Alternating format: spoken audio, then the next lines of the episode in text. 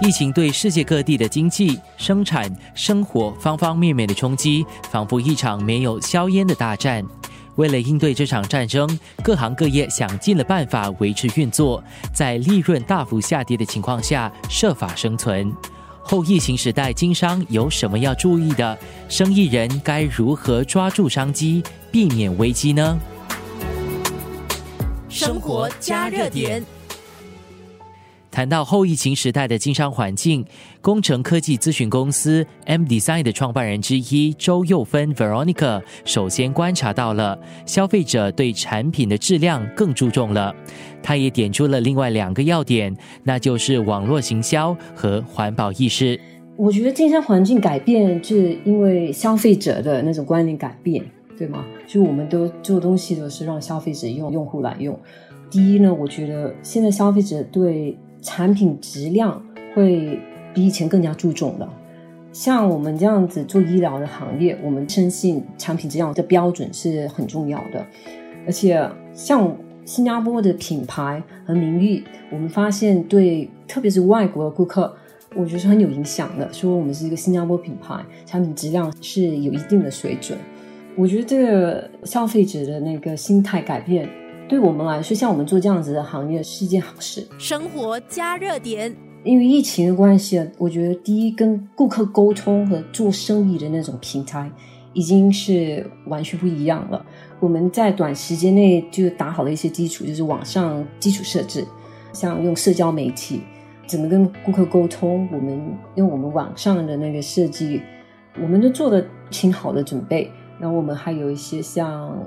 E-commerce 的平台我们已经上了，所以我觉得以后要是我们在做新的设计产品，要卖销售的那个速度会加快。第二呢，我觉得我们的理念还是我们做药的这个行业的人，我们有那种环保的责任，就是我们做的产品呢，我们都很坚信说都要有可持续性的，所以不然是说一次性丢掉，然后可持续性的长久使用，那产品质量要特别好。我觉得这两个东西就是我们就是做生意或者是做产品的那种理念。消费者足不出户，那该如何让顾客重新接触到企业和品牌呢？有一句话说：“山不向我走来，那我就往山里走去。”对于接触不到的实体消费者，人体工学家具公司 Marvelable 的创办人之一陈俊吉 Jade 同样聊到了网络行销的重要性。许多人看家居，他们都会设法到展列厅来试用这些产品。其实我们在现在所做的准备，就是把全部的产品放在我们的网站，科技化，让我们的用户在网站就能感受到我们的家具啊、我们的椅子啊的质量，或者是外观等等。所以第三阶段就是试图的想把所有的产品列在我们的网上，而打造出一个。即使你在线上，都能享受到线下的感受。人工智能企业 Adara 的公司总裁王瑞龙 Anthony 告诉我，疫情虽然阻碍了出国招生意的道路，却某种程度上开通了国外市场，省下了派人员出差的费用，把产品推销到国外，反而更具经济效益。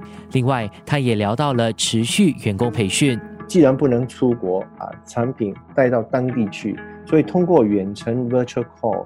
通过我们的销售团队一直很努力的在找集合商比较大的，比如说菲律宾啊、泰国、印尼、马来西亚，我们都已经找到了代理商。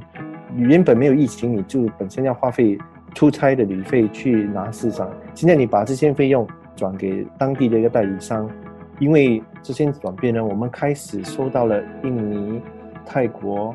马来西亚那边的很多咨询关于我们 B K 产品，尤其是最近，因为他们的感染度一直在上升。生活加热点，然后继续的在开发跟改进我们的 A I 技术。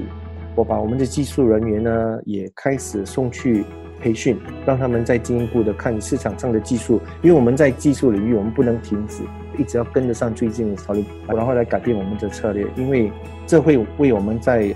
第三阶段会提高我们的那个市场的竞争力。